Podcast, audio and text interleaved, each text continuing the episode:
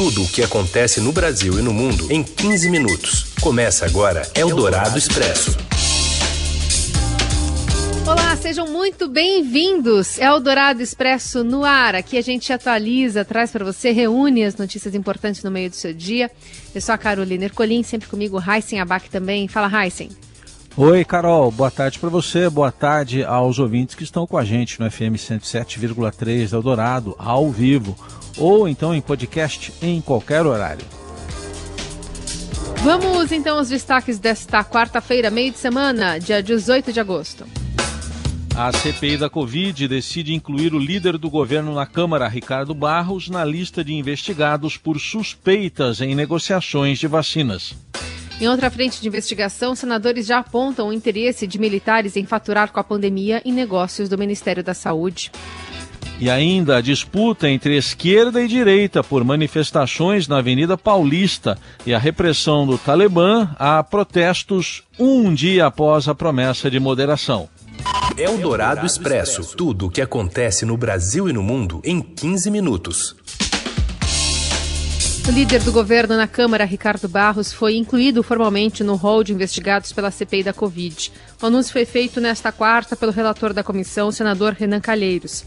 A medida ocorre menos de uma semana após o colegiado ouvir o parlamentar num depoimento conturbado em que o líder do governo discutiu com integrantes da CPI.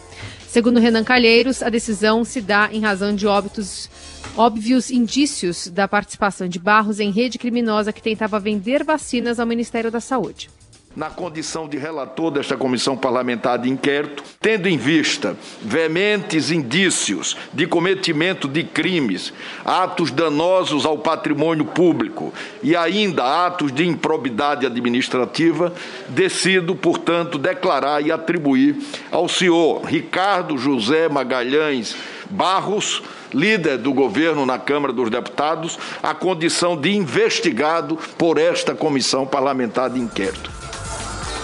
O relator também afirmou que vai trabalhar para entregar o seu relatório final na segunda quinzena de setembro. E hoje a CPI da Covid houve Túlio Silveira, advogado da Precisa Medicamentos. A empresa atuou como intermediária na compra de 20 milhões de doses da vacina indiana Covaxin pelo Ministério da Saúde. O negócio com o laboratório Bharat da Índia foi suspenso após denúncia de irregularidades e de sobrepreço no contrato de 1 bilhão e 600 milhões de dólares. Amparado por um habeas corpus do presidente do Supremo Tribunal Federal, Luiz Fux, o depoente permaneceu calado na maior parte das respostas. Túlio Silveira alegou a prerrogativa de sigilo profissional garantida a advogados e não respondeu várias perguntas do relator Renan Calheiros. Quando começaram os contatos com a Precisa Medicamentos e a Barat Biotech, por favor? A, a excelência, é, essa informação eu vou é, permanecer em silêncio. Vossa Senhoria participou de todo o processo de negociação com a Barat Biotech? Permanecerei em silêncio. Vossa Senhoria pode fazer um relato cronológico de como foram as negociações iniciais da Precisa, chegando até a assinatura do contrato com o Ministério da Saúde? Excelência, permanecerei em silêncio. A senadora Elisiane Gama e o relator Renan Calheiros afirmaram que o silêncio do advogado da Precisa Medicamentos é incriminador. Quando o relator faz a pergunta a crimes que estão sendo investigados pela comissão e o senhor busca o direito de não falar, subentende-se que o senhor tem relação direta com esses crimes que estão sendo investigados. Então, que isso fique registrado aqui e eu pediria que o senhor, na verdade, se mantivesse ao respeito na decisão do Supremo e não buscasse, na verdade, de forma abusiva, ficar em silêncio daqui para frente em todos os questionamentos que serão feitos pelo relator. O silêncio do depoente é um silêncio incriminador, porque, em tendo oportunidade, ele não respondeu a nenhuma das perguntas que efetivamente não tinham nada a ver com a negociação da Covaxin, nem da Precisa. Eldorado Expresso. A CPI também expõe interesses de militares que atuaram na gestão Pazuello em faturar com a pandemia. As informações com a Júlia Afonso. Boa tarde, Carol. Boa tarde, Heisen. O lobby de militares em favor de empresas duvidosas, utilizando-se do acesso facilitado ao Ministério da Saúde na gestão do general Eduardo Pazuello, está diretamente ligado ao interesse de pessoas na ativa ou na reserva verde-oliva em faturar na pandemia por meio do governo federal. Para a Comissão Parlamentar de Inquérito da Covid no Senado, o surgimento de egressos das Forças Armadas e negociações com firmas intermediárias era baseado no desejo de obter uma carta de intenções do Ministério da Saúde. Essa carta de intenções, por si só, ela não garantiria ao grupo concluir a venda de supostas vacinas ao Ministério, mas ter esse documento poderia ser decisivo para outros negócios. Isso porque a credibilidade dada por um documento oficial em que a saúde manifesta a intenção de compras seria importante para impressionar, por exemplo, prefeituras de cidades menores. Ex-gestores do Ministério dizem que o papel, essa carta de intenções, tem um potencial para credenciar fornecedores junto a indústrias. Conforme apurou o Estadão, senadores afirmam que com esse documento em mãos, esse grupo teria respaldo para ir, por exemplo, ao mercado financeiro em busca de crédito, comercializar com empresas privadas e aí sim conseguir acesso aos fabricantes das vacinas.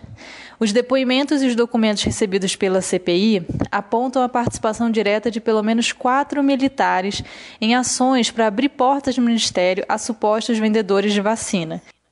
Eldorado Expresso.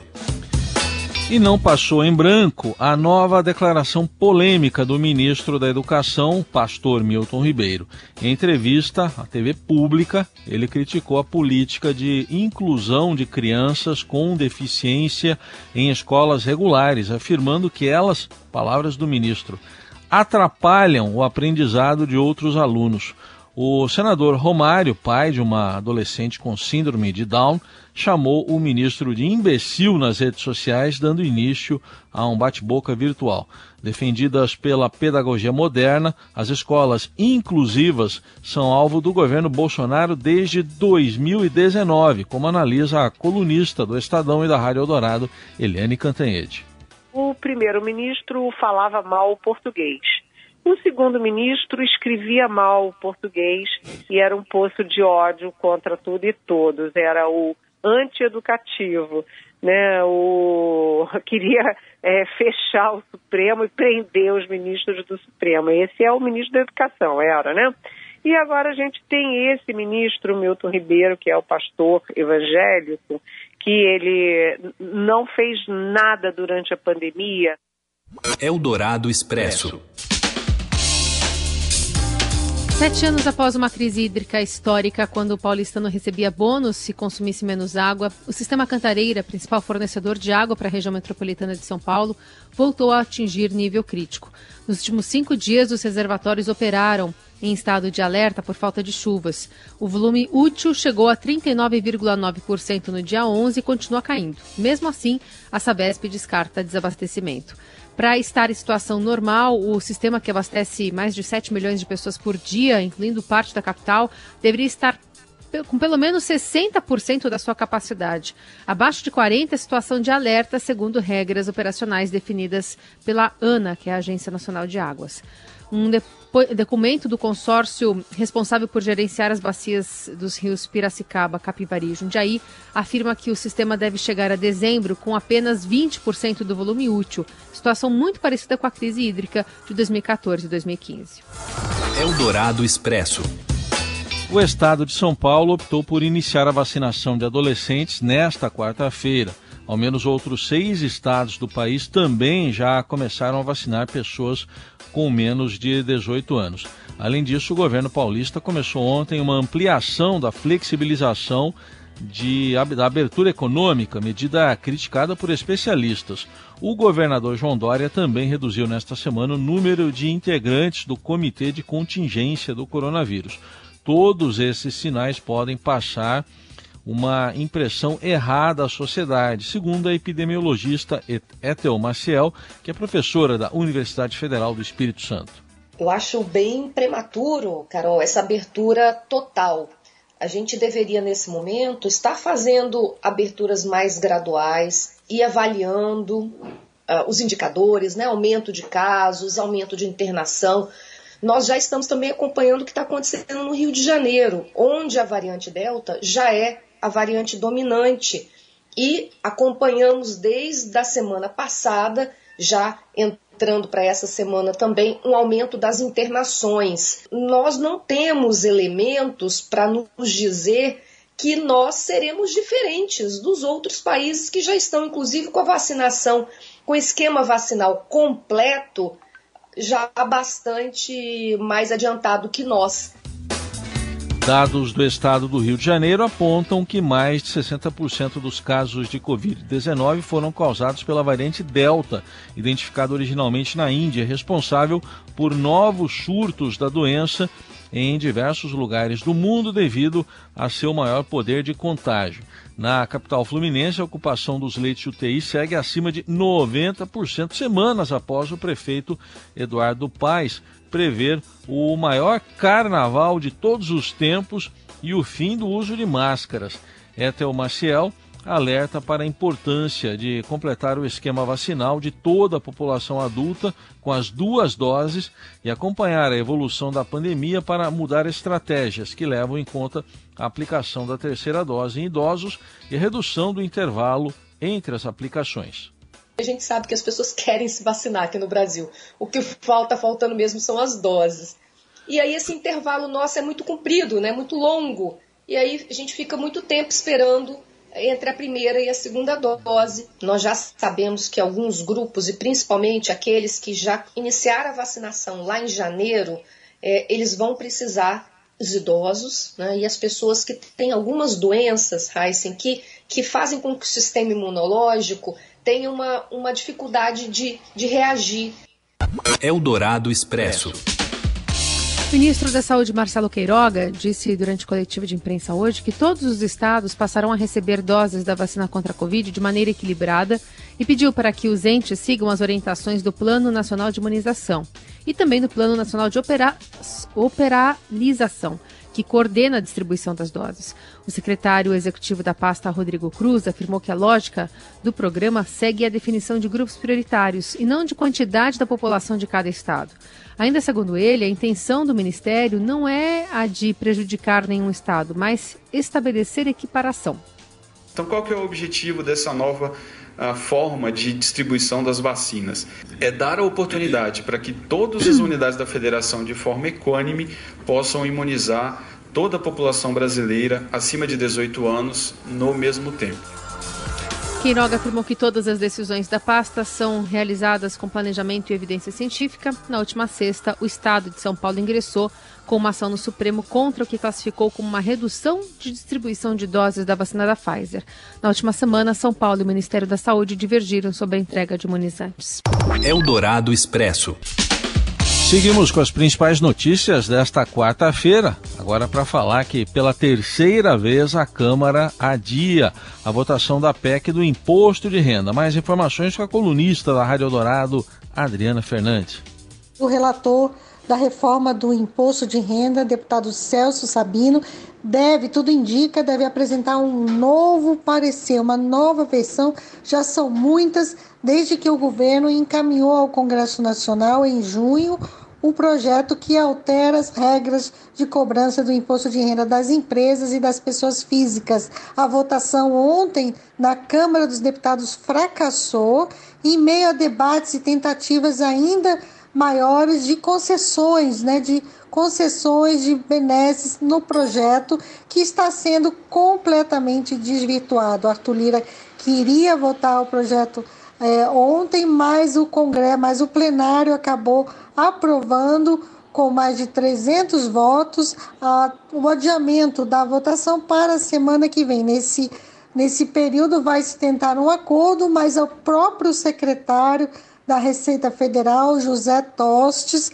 admitiu hoje, pela primeira vez num discurso mais duro, de que o projeto contém distorções que são inaceitáveis. Ele alertou, sobretudo, para os incentivos que aumentaram para a chamada pejotização, que é quando uma, uma pessoa física que presta um serviço se transforma em empresa para pagar menos imposto. Eldorado Expresso. O Talibã reprimiu violentamente uma manifestação na cidade de Jalalabad, no Afeganistão. Extremistas dispararam contra a multidão e bateram em manifestantes. Pelo menos três pessoas morreram e 12 ficaram feridas, segundo a rede Al Jazeera. O protesto começou porque o Talibã tirou a bandeira do país, o Afeganistão, de um monumento no centro da cidade, colocou a sua própria. Eldorado Expresso. Falando em manifestações, só que aqui no Brasil, a coluna do Estadão apurou e explica que há um cabo de guerra pelo direito de ocupar a Avenida Paulista no dia 7 de setembro. Um sinal forte de que a polarização envolverá cada vez mais as ruas e elevará a tensão política daqui até o final das eleições do ano que vem. Os detalhes chegam aqui com a nossa reportagem. Olá, Heisen, olá, Carol. A organização dos atos de 7 de setembro na Avenida Paulista vai parar na Justiça. É o que a gente revelou ontem na coluna do Estadão. Isso porque apoiadores e opositores do presidente Jair Bolsonaro marcaram manifestações para esse mesmo dia e para o mesmo local. E agora existe um impasse para saber de quem é o direito de ir às ruas no dia da independência. Grupos anti-bolsonaristas vão levar ao Ministério Público um pedido contestando a liberação da avenida para os apoiadores do presidente. Eles alegam ser a vez deles no rodízio de manifestações que é mediado pela Polícia Militar. O que está acontecendo é uma briga de versões. A Polícia Militar autorizou o protesto da direita porque a esquerda tinha se manifestado no dia 24 de julho. Só que para a esquerda, a vez é deles porque a última vez que houve embate com a direita por uma data tinha sido em 1 de maio quando os bolsonaristas acabaram fazendo seu protesto. Bem, essa data tem sido esperada com muito entusiasmo pelos apoiadores do presidente e a gente mostra hoje na coluna do Estadão que autoridades do Ministério Público e da Polícia Militar já estão preocupadas com a temperatura subindo nas ruas, principalmente porque a tendência é que esse cenário demande ainda mais atenção com a proximidade do ano eleitoral. Informações então com o Matheus Lara, fechando essa edição do Eldorado Expresso. A gente espera você amanhã. Obrigada pela companhia. Até Heisen. Valeu, Carol. Gente, obrigado também pela companhia nesta quarta e até amanhã. Você ouviu Eldorado Expresso tudo o que acontece no Brasil e no mundo em 15 minutos.